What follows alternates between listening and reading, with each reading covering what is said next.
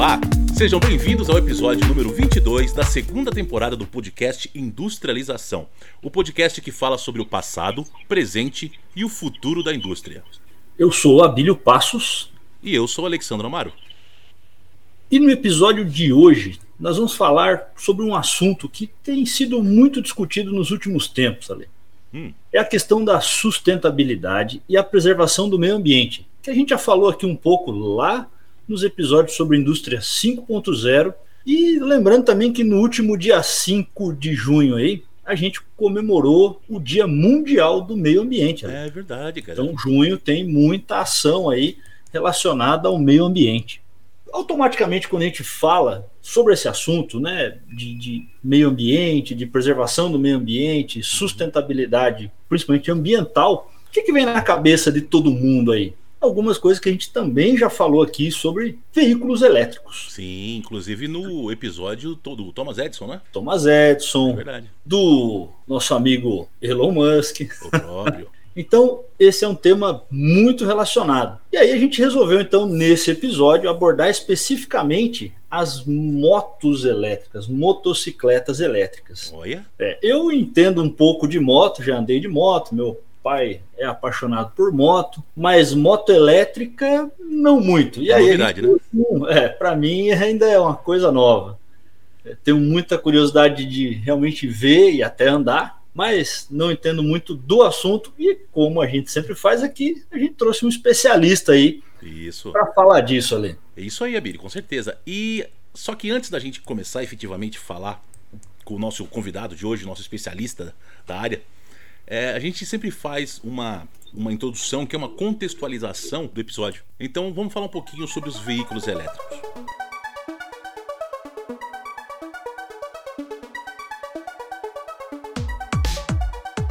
Abílio, você sabia que o primeiro projeto de motor elétrico foi feito por um húngaro? Anios Jedlik era o nome do cidadão.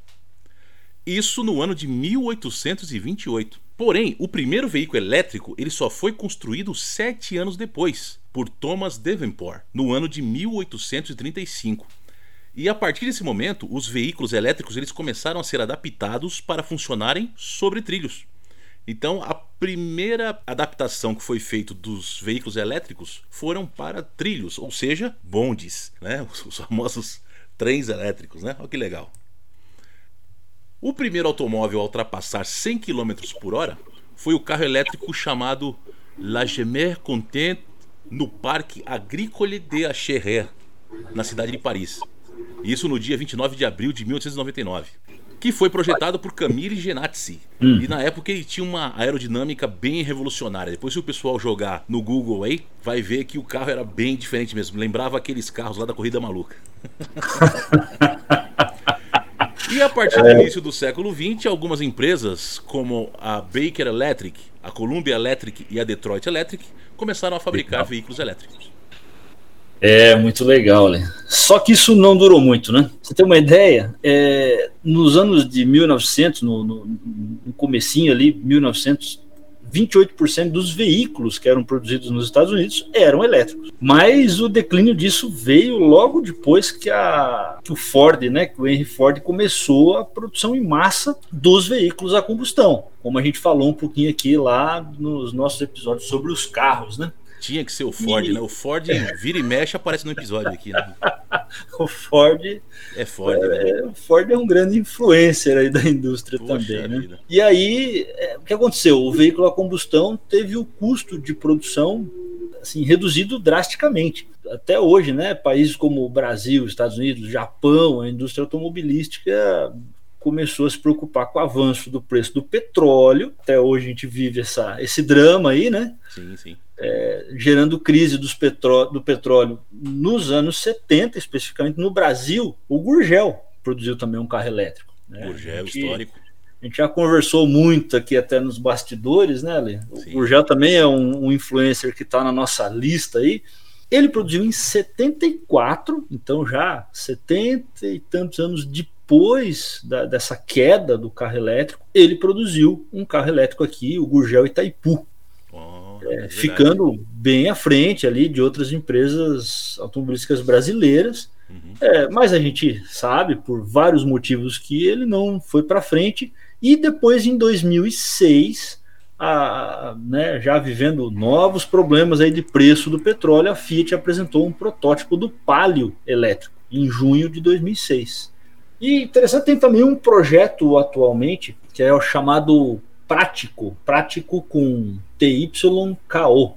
É um projeto que está sendo desenvolvido no estado de Santa Catarina, com apoio do próprio estado é, e de universidades ali, e é um carro elétrico voltado especificamente para cadeirantes. Sabe o que é interessante desse carro, Ale? Se você olhar também na internet, né, o, esse projeto do Prático, hum. o motorista ele entra por trás do carro e, e ele entra com a cadeira, ele não precisa sair da cadeira. Ele entra com a cadeira no carro, a cadeira é presa, né? E ele sai é, dirigindo então o carro elétrico. E ah, um fato curioso é que esse carro ele usa motores também produzidos no Brasil. São os motores elétricos da VEG. Oh, 100% brasileiro. É. Então, falando um pouquinho mais o foco desse episódio aí, eu quero, tô curioso para saber das motocicletas. Como um apaixonado por moto aí, está nos meus planos aí comprar uma moto no, no futuro. Quem sabe não vai ser uma elétrica, né? Opa. Vamos ver. Fala aí, Ale. Apresenta o nosso convidado especial de hoje. Bom, o nosso convidado especial de hoje, eu já trabalhei com ele num projeto, foi bem especial, bem legal mesmo. Para mim foi legal. um aprendizado foi um projeto complicado, projeto difícil, mas conseguimos, né? Colocar o projeto no ar e graças a Deus está funcionando até hoje. E eu gostaria de apresentar aqui para todos os nossos ouvintes o Adelino Cardoso. Eu vou pedir para que o próprio Adelino se apresente, né? O Adelino possa dar uma boa noite aí e se apresentar. Olá, então, Ale, é, Abílio, é, boa noite. Os, os ouvintes aí do, do podcast. É uma honra para mim estar aqui. A parte do especialista eu vou deixar só aí aos, nas suas palavras. é, a ideia realmente é ter essa conversa descontraída e, e a gente trocar uma ideia aí. Eu vi que a pesquisa que vocês fizeram é bem completa sobre veículos elétricos e vamos, vamos conversar um pouquinho sobre esse tema que realmente é apaixonante, pelo menos para mim. Legal, Adeli. Mas fala um pouco da sua carreira, cara. Como é que você é formado Sim. no quê? Você se formou especificamente numa área, depois você migrou para essa área de engenharia? Como é que foi isso? Então, eu, eu sou formado em engenharia elétrica. Eu iniciei minha carreira realmente trabalhando na indústria eletroeletrônica. Eu trabalhei durante 11 anos na Philips, que uhum. foi uma grande escola para mim. Trabalhei tanto aqui no Brasil quanto no, numa unidade que nós tínhamos lá em Portugal. Foi muito bacana.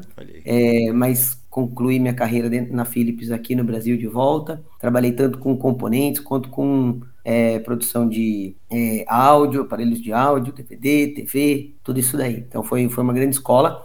E quando, é, em 2009 ainda, a Harley me convidou para me juntar né, ao quadro. Uhum. Eu até na época eu estranhei, porque eu, eu falei assim, pô, mas meu background é engenharia elétrica, né? Vocês, uma fábrica de moto, né? não, não, vocês não, não se enganaram.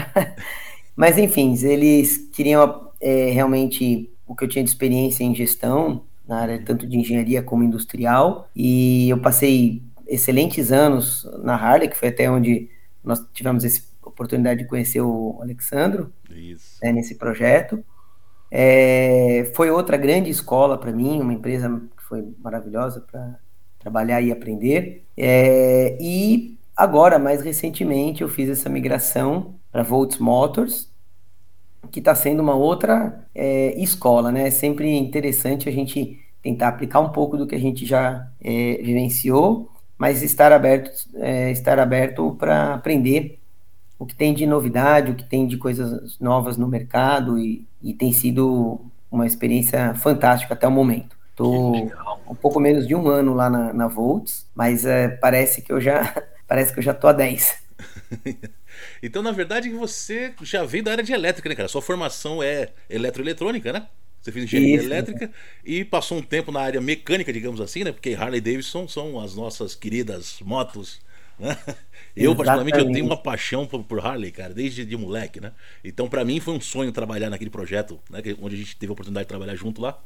Porque eu pude acompanhar ali justamente a montagem da, dessas motos, né? Exato, é. E aí agora você voltou de novo para a área elétrica, né? Trabalhando agora na Volts Motors. Inclusive. É, na verdade eu acho que agora é um misto, né? Porque a gente continua tendo uma parte relevante, Sim. que é a mecânica. Então hoje a maior parte do meu time é de engenheiros mecânicos ainda. Ah, tá. E então a, a mecânica nesse, na moto elétrica ela é muito relevante, toda a estrutura é, que está por trás ali daquela eletrônica é a mecânica ainda, né? Toda a base, mas aí realmente entra um componente eletrônico bastante relevante no caso da moto elétrica, né? Então, tá, realmente é uma volta às origens, mas assim, aproveitando tudo que eu, que eu aprendi e desenvolvi nesse tempo de Harley também.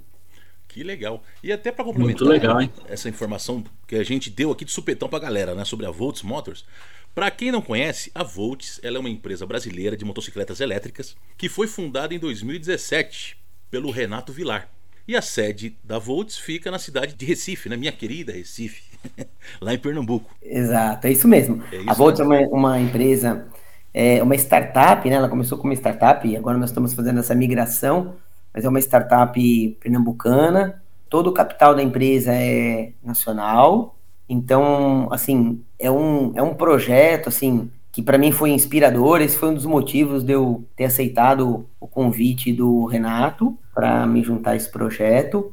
E realmente, no caso da Volts, a gente traz um propósito de influenciar a mobilidade urbana do nosso país. A gente entende que hoje nós temos no país um problema, tanto do ponto de vista ambi ambiental, quanto do ponto de vista realmente logístico, né? As cidades estão hoje travadas. Uhum. E nós acreditamos muito em oferecer uma, uma mobilidade inteligente, uma mobilidade limpa, né? Que acho que esse é um, um aspecto muito importante para a gente, e que possa é, influenciar a sociedade e principalmente as novas gerações, é, trazendo uma alternativa que seja viável para a convivência do, nos grandes, principalmente nos grandes centros, né?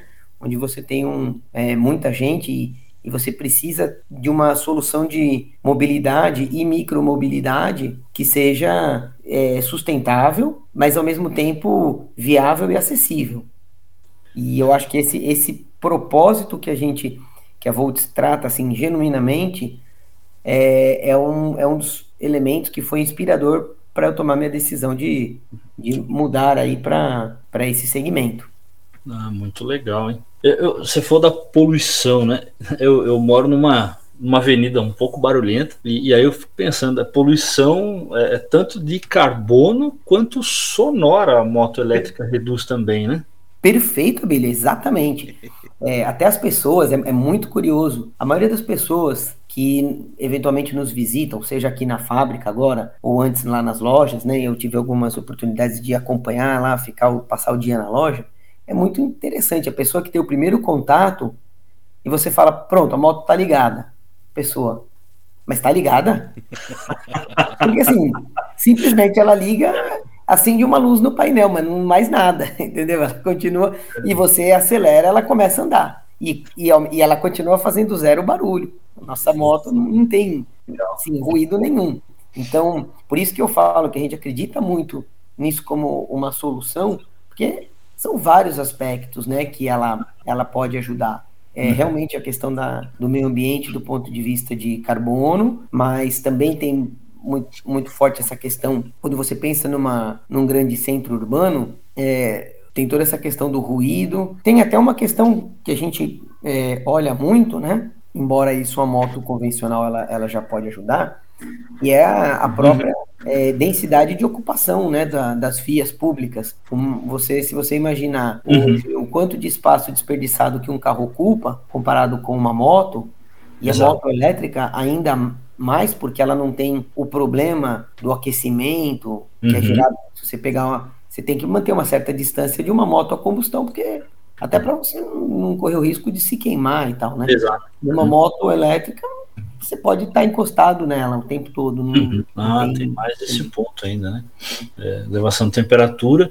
E, e com relação à economia, a gente sempre que olha carro ou moto elétrica, mobilidade elétrica, até é, a gente vê na cidade de São Paulo os ônibus, os trens elétricos, sempre existe um, um apelo de custo por quilômetro rodado ali para o consumidor final. Né? Às vezes o veículo elétrico ele tem um preço de compra um pouco maior pela característica de construção dele, custo das baterias, mas é, é eu sempre vejo uma referência ao a vantagem do custo por quilômetro rodado ali de energia, né? Então, e como que é essa relação na moto elétrica? Não, é, é, esse realmente é um dos fatores que, ainda mais agora com essa alta de combustíveis, né? Uhum, uhum. Tem sido um, um, um, grande apelo, vamos assim uhum. dizer, né?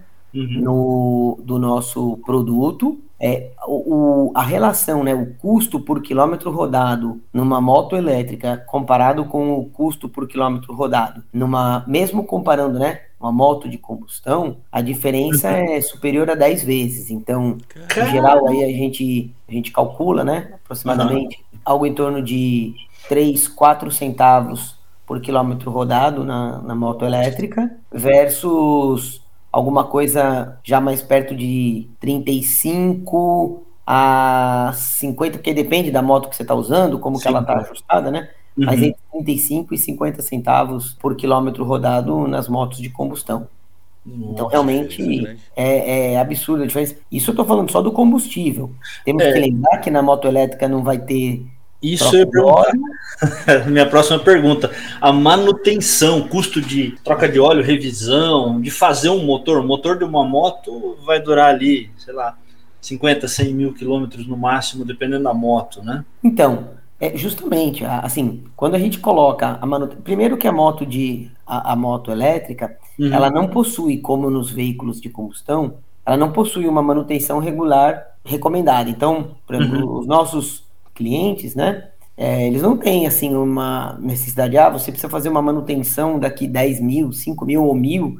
Não existe. Uhum.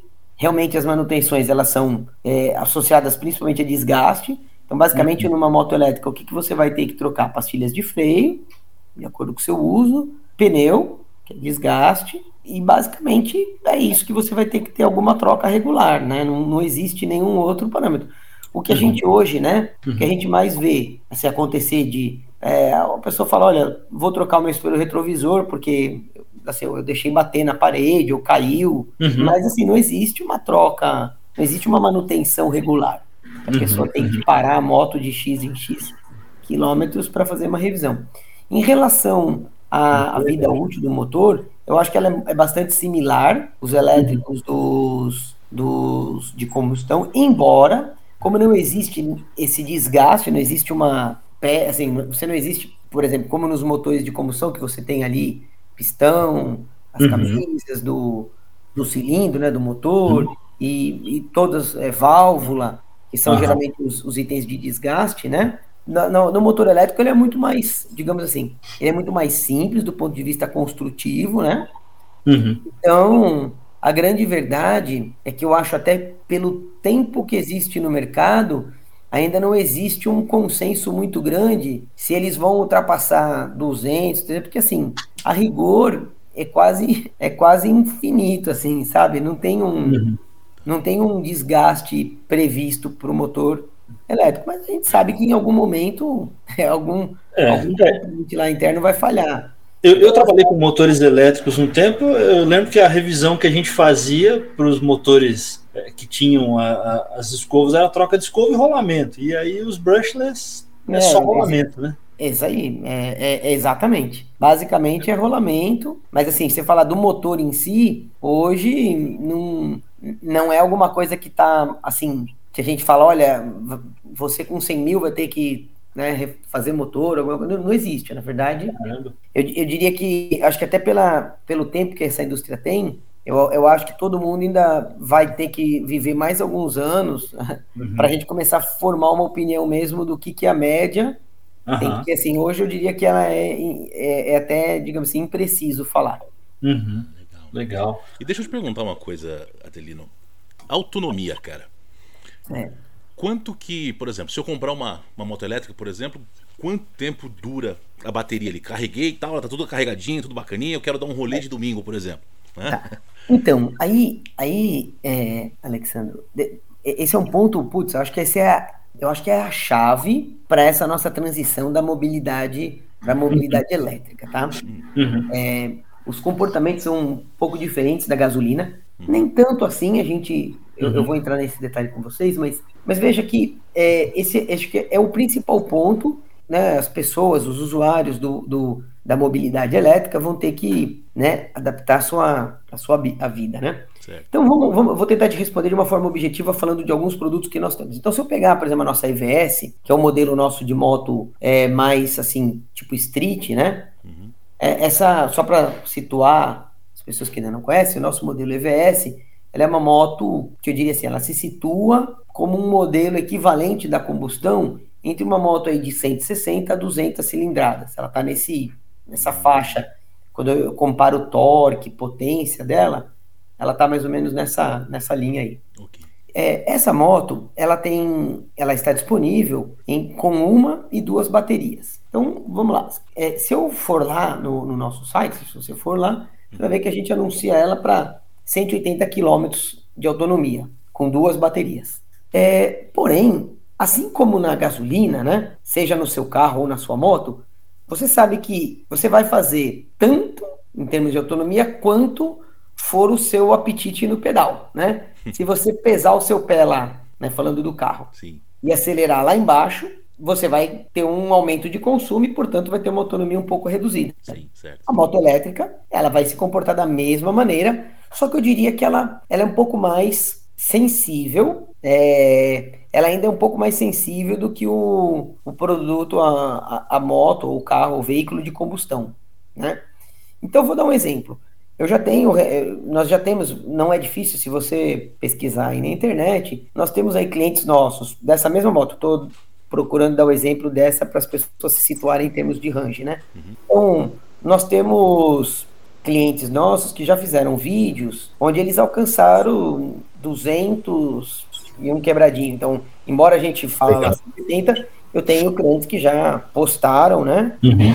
Olha, cheguei a, a 200 e um pouquinho lá, 200 e uma, 203, 205 quilômetros. Caramba. Já tenho tem outros vídeos, eu vi, um, eu vi essa semana que passou aí na internet, um vídeo de um cidadão que também testou a nossa moto, e ele até fala assim, ó, o teste real ele diz real porque ele, ele vai no limite, ele, ele acelera, ele usa o modo, as motos, né, os veículos elétricos em geral eles têm os modos de condução, então uhum. no nosso, nossa moto a gente tem o, modo eco, uhum. o standard, que é o padrão, e o turbo, né?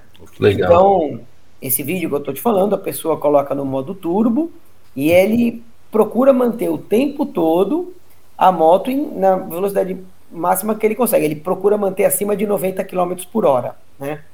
É, e aí, por exemplo, nesse caso, ele faz é, 80% da bateria, ele atinge ali acho que 77 km, ele, perto de 80. Ou seja, provavelmente se ele terminasse de descarregar, ele ia chegar provavelmente a, a 90 km, talvez 85, é, não sei, que aí depende muito. Então você vê que a gente já parte de 180 para alguma coisa perto da metade, né? Por quê? Porque depende exatamente o, o que você fez para descarregar a bateria, né? Entendi. Então, eu, eu diria que assim, esse é o, o, o range.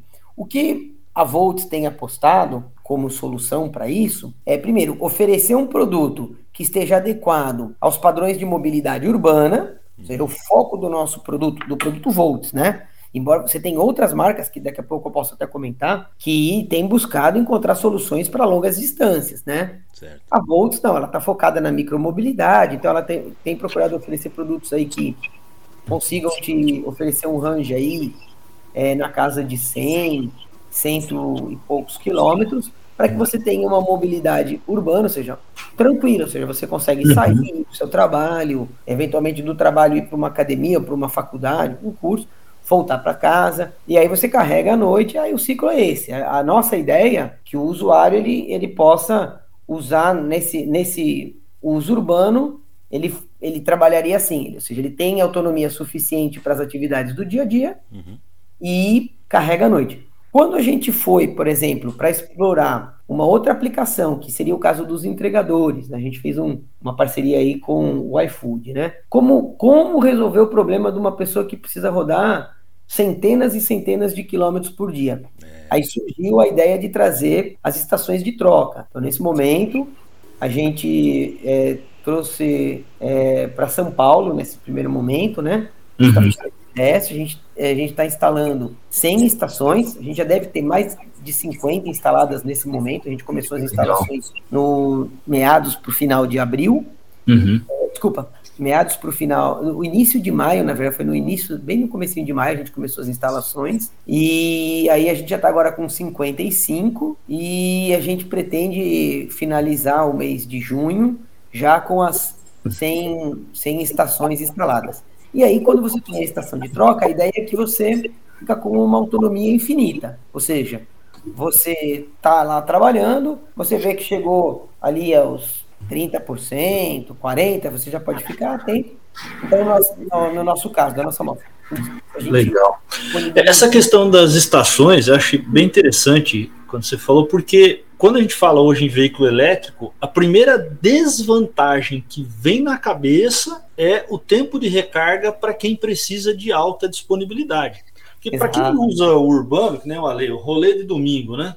É, ou o nosso próprio trabalho, né? A gente anda, assim, o, o, trabalho que eu vou de moto, eu vou no máximo aí 30, 40, 50 quilômetros longe de casa. Beleza, ela pode carregar a noite inteira e de manhã vou trabalhar, volto do trabalho à tarde e, e põe para carregar de novo. Então a recarga não é um problema para quem usa a moto para ir voltar do trabalho, né? E nem para quem quer passear, né? Um passeio urbano. É, mas para quem precisa de alta disponibilidade, ela poderia ser um problema, então, e aí vocês resolveram com a estação de recarga. Muito legal isso. Perfeito, é isso mesmo, Abílio. Então, a estação de recarga é exatamente isso. É, é, a ideia que a gente que nós temos, é, o nosso projeto é levar as estações de recarga para o Brasil todo, começando uhum. agora em São Paulo.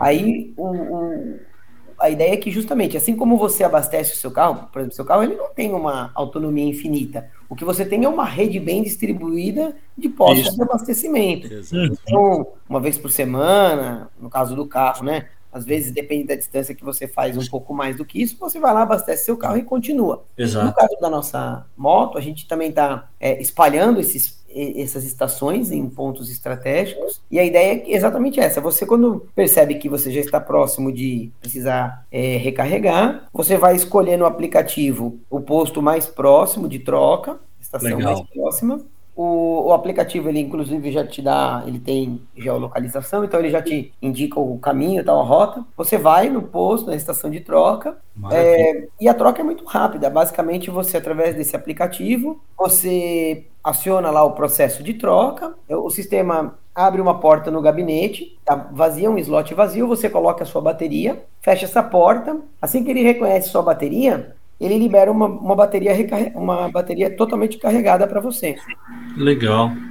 Ou seja, você abastece a sua moto, né, vamos dizer assim, em um tempo muito equivalente, quiçá menor do que você levaria para abastecer um abastecimento é, convencional. Convencional a gasolina, assim, né? É praticamente um pit stop, né?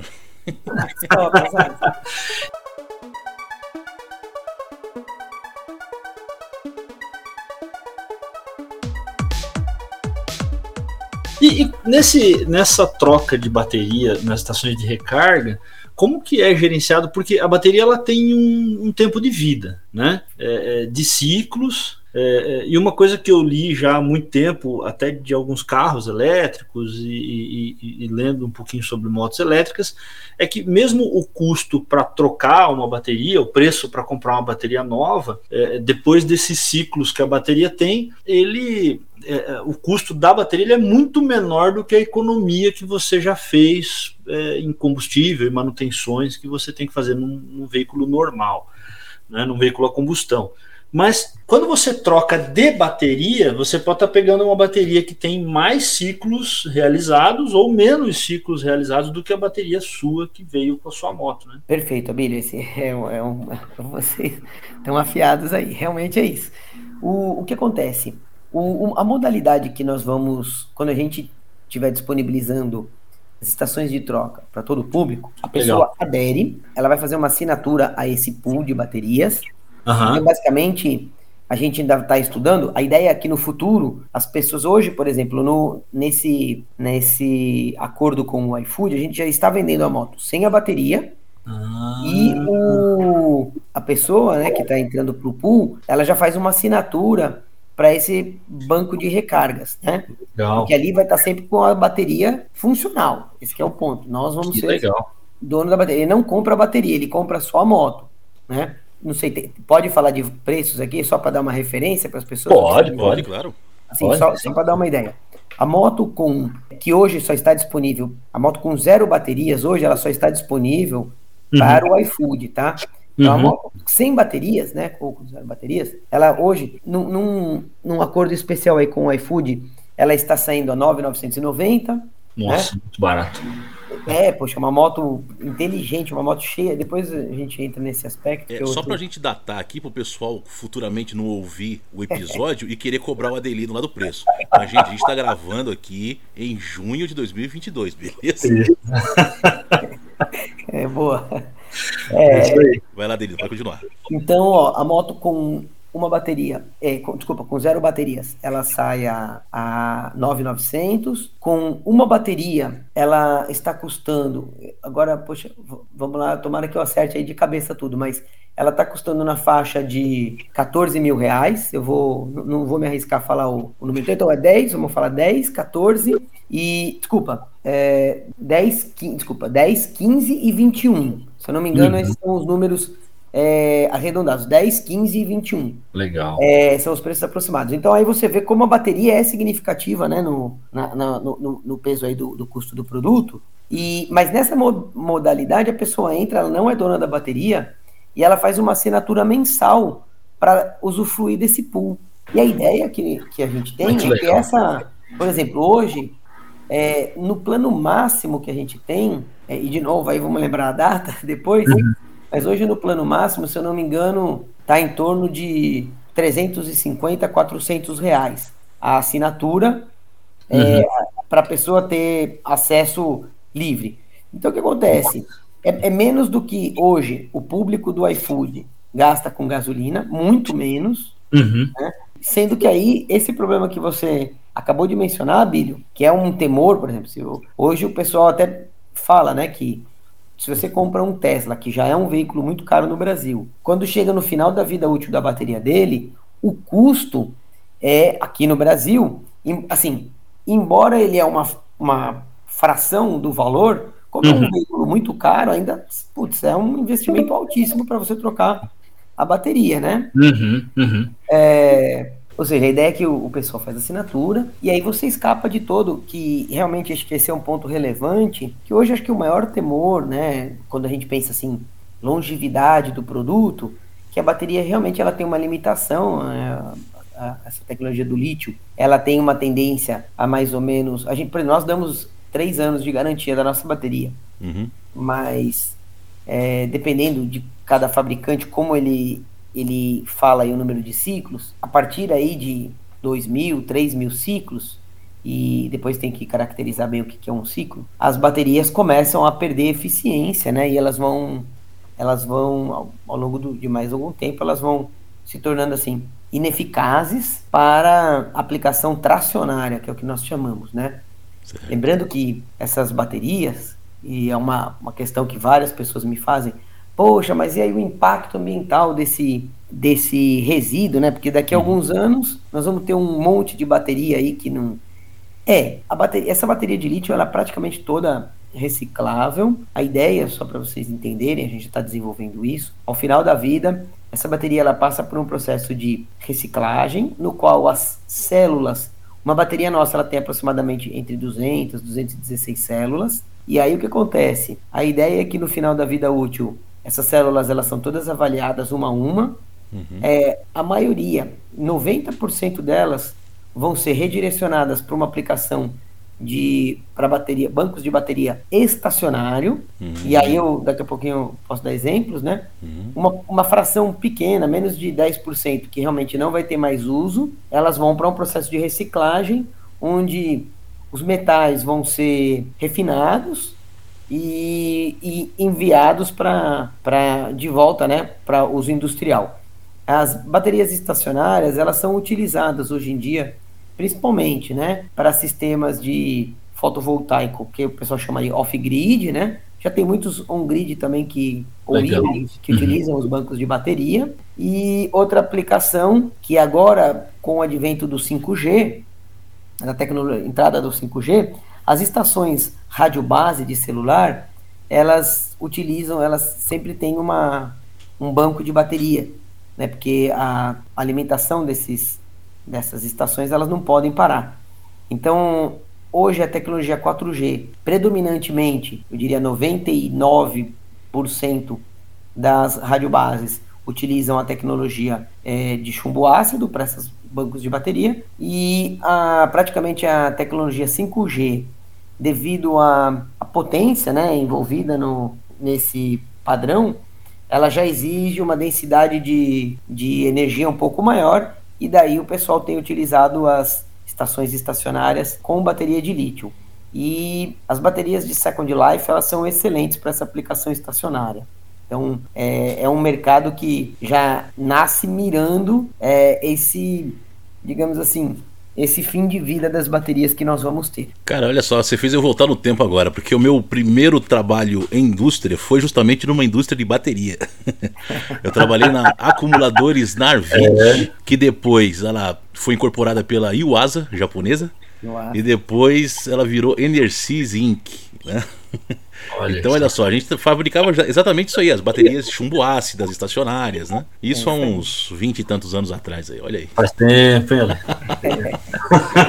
Mas você era bem novinho, né? Ah, cara, tinha uns quilos a menos, né? Tinha uns fios de cabelo branco bem menos. Era outros tempos. Mas eu queria voltar numa pergunta, Adelino, que você falou das estações de carregamento para o pessoal né, que usa direto. Eu queria voltar naquele cara que comprou ali para usar no dia a dia. Pergunta de leigo. Cheguei em casa ali, depois do meu dia de trabalho, com a minha moto, pá, beleza. E aí? Posso ligar direto na tomada? É 110 ah, poxa, excelente. Bom, são tantos temas, porque esse, esse é, tem tanta mudança né, acontecendo com a entrada dos, das motos elétricas, Sim, por exemplo, os, os produtos, a maioria dos produtos que estão vindo para essa aplicação mais urbana, como é o caso específico aí da Volts e outras marcas que a gente tem aí, é, tem, tem, tem Nil, a Shinerai está trazendo um produto, hum. tem a VATS, enfim, o mercado está começando a aparecer. Hoje a Volts é, é, disparado líder de vendas do Brasil em motos elétricas, né? Mas essas outras marcas estão vindo também. E, e, e, esse é o grande barato. A maioria das, das soluções que estão apresentando aí, e no, especificamente no caso da Volts, a gente utiliza uma tomada convencional de 10 amperes, nem é aquela tomada mais reforçada que algumas casas têm, a de 20, né? Sim, sim. Então, geralmente você tem essa tomada de 20 para ligar ali o, o micro-ondas, é, às vezes tem algum ponto da casa que tem esse, essa tomada mais grossa. Não precisa, então no, no caso da, da nossa os nossos carregadores, eles são, eles precisam apenas de uma tomadinha regular 110, a mesma que você liga ali o seu secador de cabelo, a sua televisão e a pessoa tanto pode carregar, se na garagem de carro ela tiver uma, uma tomada próxima, ela pode carregar direto no, na moto, sem tirar, então ele para a moto perto do, da tomada, liga ali o carregador, o carregador, é, para vocês terem uma referência, Uhum. Ele é um tamanho mais ou menos o dobro do tamanho de um carregador de notebook, só para ter uma referência de tamanho. E é muito simples. É, a pessoa que não tem, por exemplo, muitos, muitas pessoas que moram em apartamento, a bateria ela é facilmente removível. Ela é, um, é uma Essa era a minha pergunta agora, porque eu moro em apartamento. É, se você o seu apartamento como não... que eu carrego aqui? Isso. Se o seu apartamento não permitir, né, você usar uma tomada na garagem, ou talvez nem tenha, né?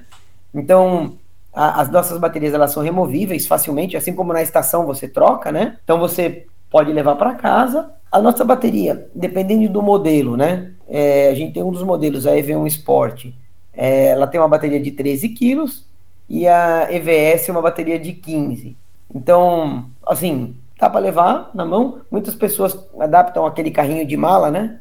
Bota a bateria ali e sobe para o apartamento.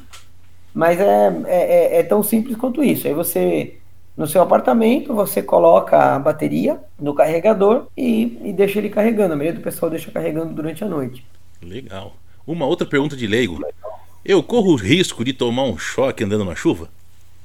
Não, não, a bateria, a, a moto, ela é, tro, ela é toda é, é, assim, preparada, né? Lógico, para andar na chuva, para lavar. Você lava igual um, uma moto de combustão. Não, não existe é, nenhum tipo de, de restrição. É lógico que a gente, até outro dia, né? Uma pessoa postou um vídeo, eu fiquei até chateado, né? É. Ele mostrando assim a a capacidade da moto de andar numa área alagada. Ele era lá em Recife, com aquelas chuvas que estava tendo, ele, Sim. olha, ele, ele andava com a moto, ele passava num, numa área alagada, ficava com a água quase na metade da moto. Óbvio que isso a gente não aconselha, não aconselho, não aconselho nem com, com moto elétrica, nem de combustão. nem, nem com a moto combustão, né? É, é uma moto, não é um submarino, pode ter vários não é um problemas barco. com isso daí. Você vai colocar água onde também não é, não é Pois é. Mas assim, tirando esse, esses abusos, vamos assim dizer, né? Uhum. A moto é feita para andar na chuva, para ser lavada, tudo normal. Não é um veículo anfíbio também, né? exato.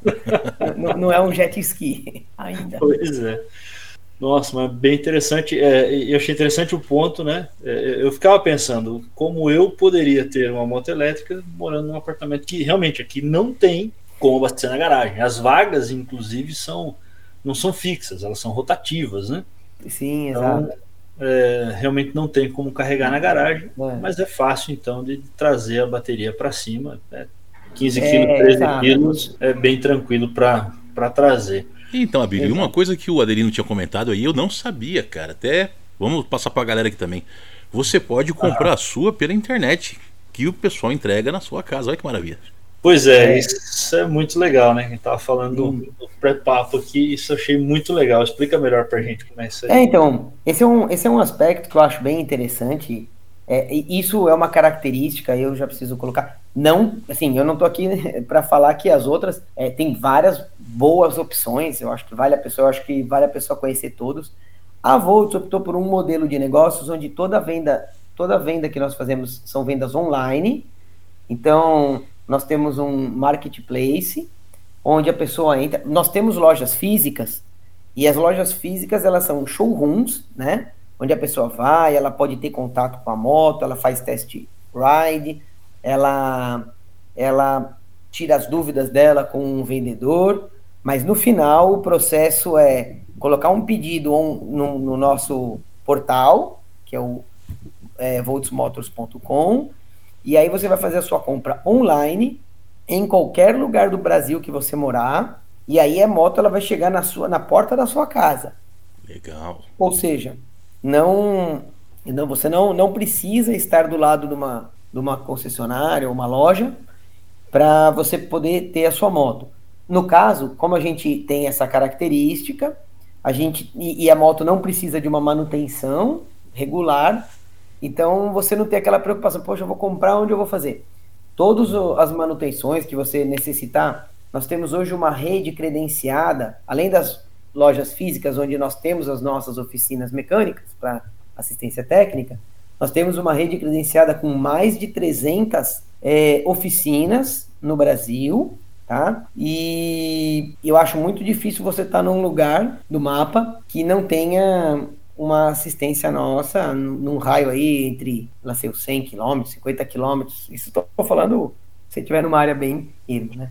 Uhum. E, e um outro ponto que eu queria também aproveitar aqui, já que a gente está falando sobre processo Legal. de venda, tudo, Manda aí. que eu acho uma característica bem relevante para a gente observar é que o produto, a moto elétrica, ela está sendo o primeiro veículo de massa que está quebrando aquele paradigma dos veículos Hoje, por exemplo, hoje praticamente nenhum veículo elétrico, nenhum carro elétrico, vamos ser mais específico, nenhum carro elétrico ele tem um, um digamos assim, um prêmio de que seja pelo menos, eu, e eu coloco bem aí, né, pelo menos duas vezes o custo do seu equivalente à combustão, né?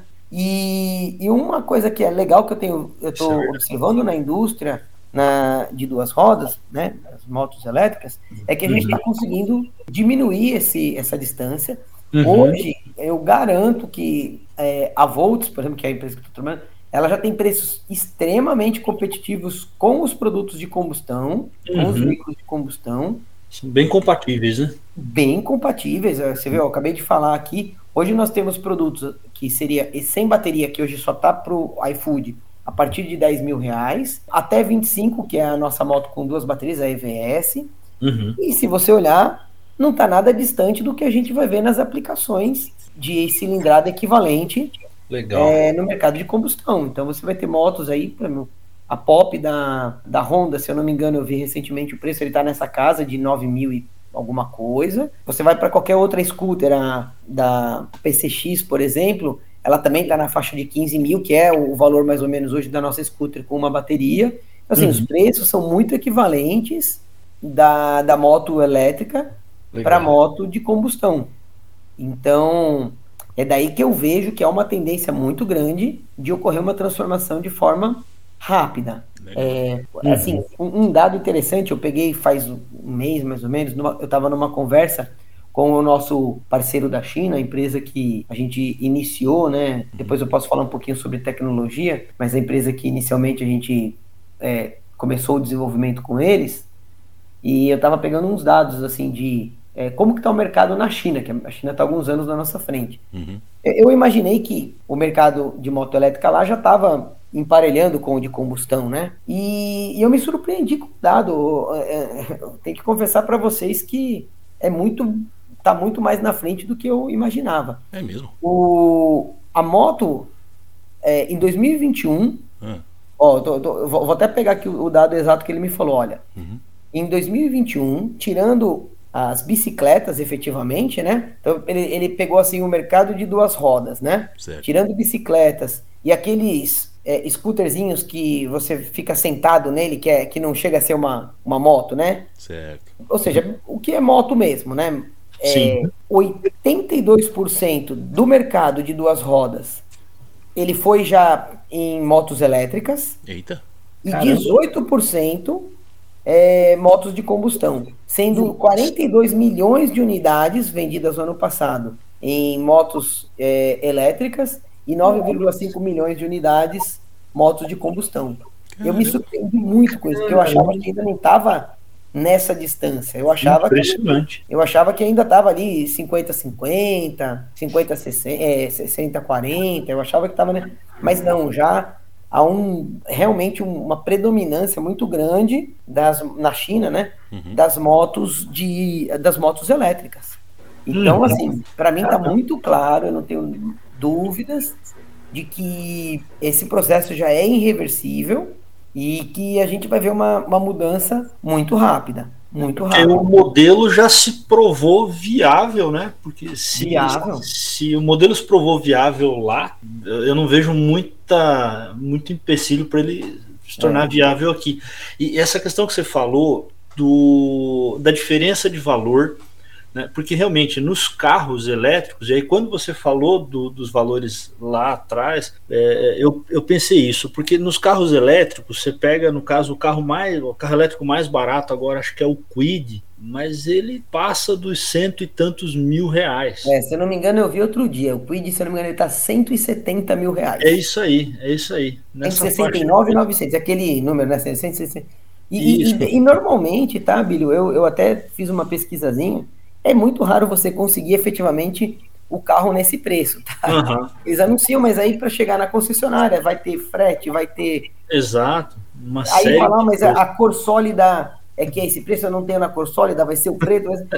Esse isso, carro né? provavelmente ele vai chegar perto de 100, 180 mil, é, é quase o dobro mesmo. É, é o dobro. dobro do carro normal, e no caso das motos, ela não é o dobro, muito pelo contrário, né? Ela é praticamente o valor do, do, do mesmo produto equivalente ali à combustão. Exato. Isso achei bem interessante e com as assim a vantagem ali que a gente falou né, lá no começo do consumo de, de combustível, né? então o preço por quilômetro rodado em energia e ainda a questão das manutenções todas. Nossa, isso. Sabe, Emílio, que eu, eu, eu vou te falar, esse dado que eu estou te falando, eu não vou dizer que é um dado da Volts, uhum. né? Porque uhum. isso é muito particular, é, assim, aquilo que eu estava explicando aqui, né? Cada cliente vai ter a sua experiência, cada cliente vai ter a sua autonomia, que vai uhum. depender uhum. muito como você vai querer usar. Mas eu, eu peguei, eu tenho acompanhado muito por conta dessa. A Volts tem uma pegada muito forte nas redes sociais e eu tenho acompanhado muito, né? Então eu, eu, eu, eu, eu assisti a um, acho que umas três semanas atrás aí, um vídeo de um cliente nosso que já está com a moto desde o ano passado, o IVS, e ele fala assim, né, o vídeo, ele, ele faz uma chamada ele fala que ele provavelmente é o, é o, é o cliente que mais rodou com a moto. Ele estava, acho que com, se não me engano, ele estava com 15 mil quilômetros, uma coisa assim, rodados, né? E aí ele, ele comenta, e ele, e, ele, e, a, e, o, e, o ponto curioso é que esse rapaz, ele tinha todos os custos de uhum. quanto ele gastou com energia, uhum. quanto ele gasta tava, ele tinha, porque ele tinha antes uma moto de combustão, ele fala até o modelo exato, eu não vou lembrar aqui, e ele vai mostrando como que era o, o gasto dele é, dia a dia com a moto de combustão e como que tem sido com a moto elétrica. Bom, o resumo da ópera é que ele mostrou que com mais ou menos, quando ele, quando ele bateu mais ou menos, acho que 5 ou 7 mil quilômetros, ele detalha lá, ele uhum. já, a economia que ele fez já pagou a moto que ele comprou. Caramba! É, ele, ele, tinha tudo muito bem controlado, ele, ele mostrava que cada ah. abastecimento que ele fazia, ele falava, olha, aqui foi tantos quilômetros eu fiz. Legal. Abasteci tanto. Então, ele tinha, como ele tinha todo esse controle, ele, ele, tá, ele conseguiu montar essa, essa, esse comparativo muito interessante. Muito Provou interessante. o ROI, né? Provou o ROI, né? Muito é, exatamente. Pô, e 5 mil quilômetros, é, acho que para um usuário médio aí que usa o veículo para ir trabalhar e um passeio de final de semana, é menos de um ano, né, cara? É, meio ano. Hoje a gente conta aí, um, um usuário normal é por volta de 10 mil a 12, entre 10 e 15 mil né, por ano. ano né? É. Então... E no caso dos entregadores, é muito mais do que isso, né? Ah, putz, os entregadores é o que eu falei, na né? experiência que a gente tem visto, a gente tem uhum. assistido situações aí de, dos entregadores batendo 10 mil por mês. Cara, então, é, dependendo realmente do uso, o cara pode pagar o, o, veículo aí em um ou dois meses, né? Ele Exato. se pagar.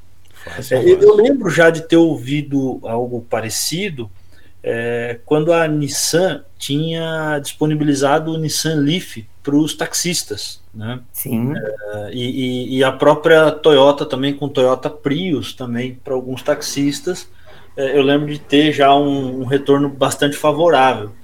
É, e na época a gasolina não era tão cara quanto agora. Hein? Quanto agora, é isso mesmo. Então, realmente é bem, acho que é bem favorável é. mesmo.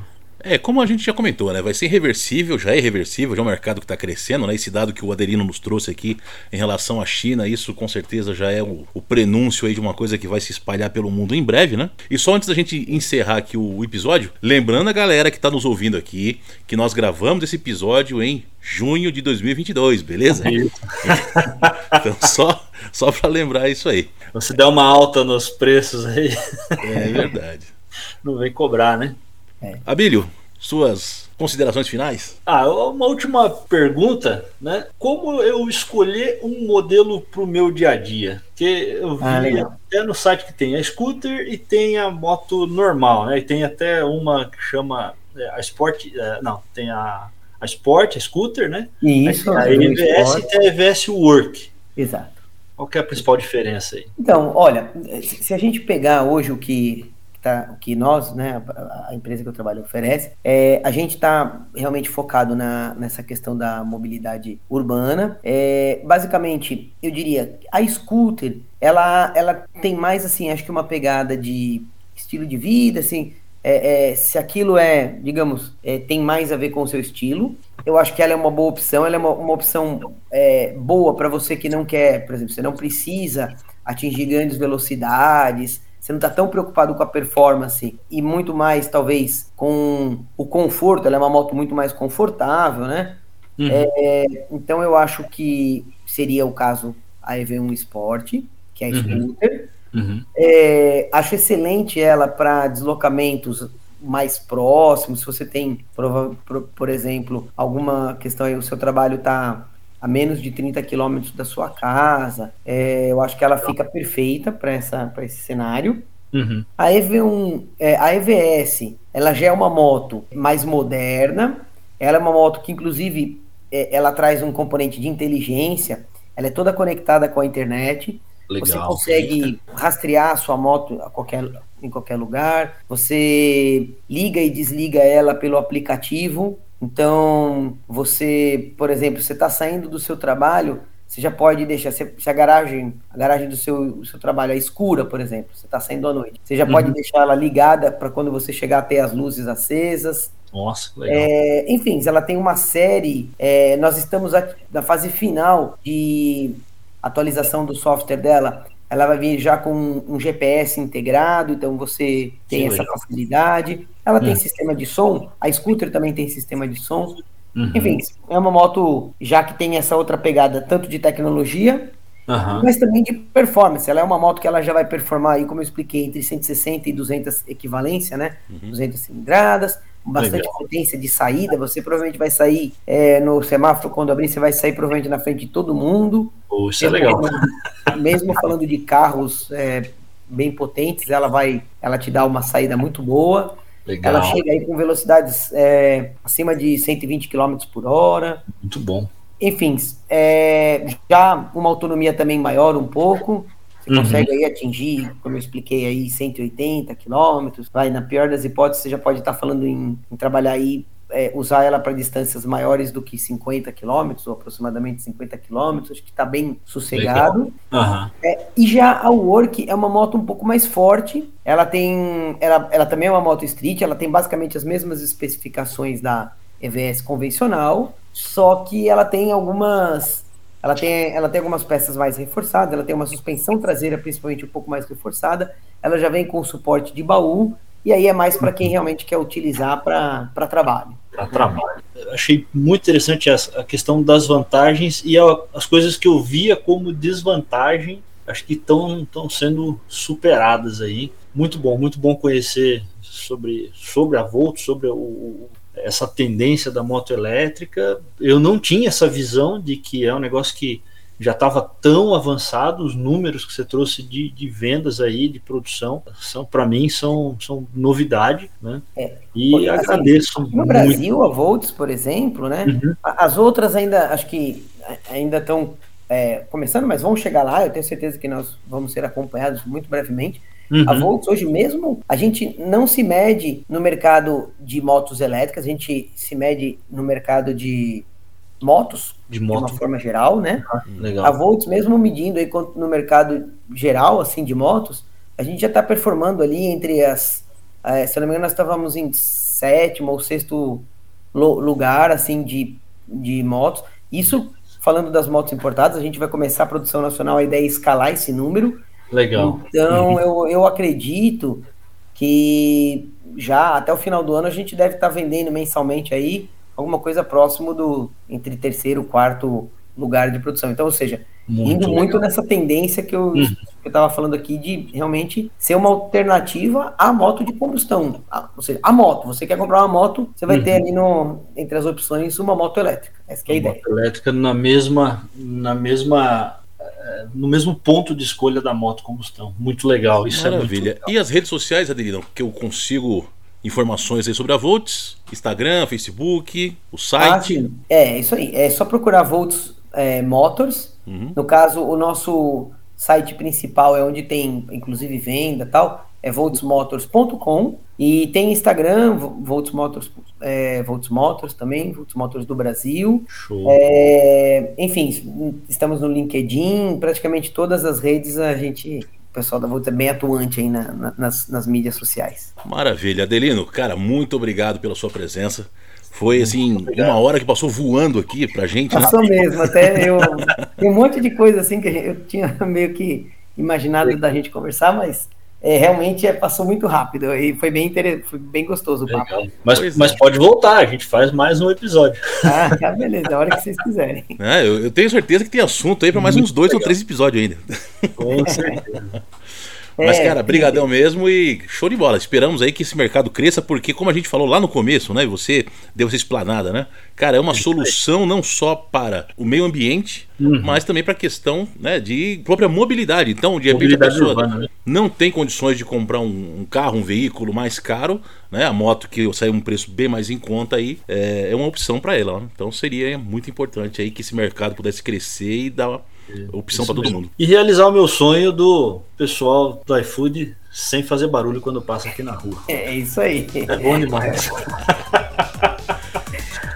É isso aí. Maravilha. Show de bola. Obrigado e até o próximo industrialização aí, né? É isso aí, galera. Fiquem ligados nos próximos episódios. Valeu, um abraço. Um abraço, um abraço a todos. Você acabou de ouvir Industrialização, o podcast que fala sobre o passado, presente e futuro da indústria. Esperamos que você tenha gostado. Se você perdeu os episódios anteriores, te convidamos a ouvi-los. Para isso, digite Industrialização na busca do Spotify. Tem muito conteúdo bom para você aqui. O Industrialização é uma iniciativa independente com o objetivo de informar e formar opiniões. Este programa foi escrito e apresentado por Abílio Passos e Alexandre Amaro. Direção e produção Abílio Passos e Alexandre Amaro. Edição Alexandre Amaro. Esta é uma produção independente.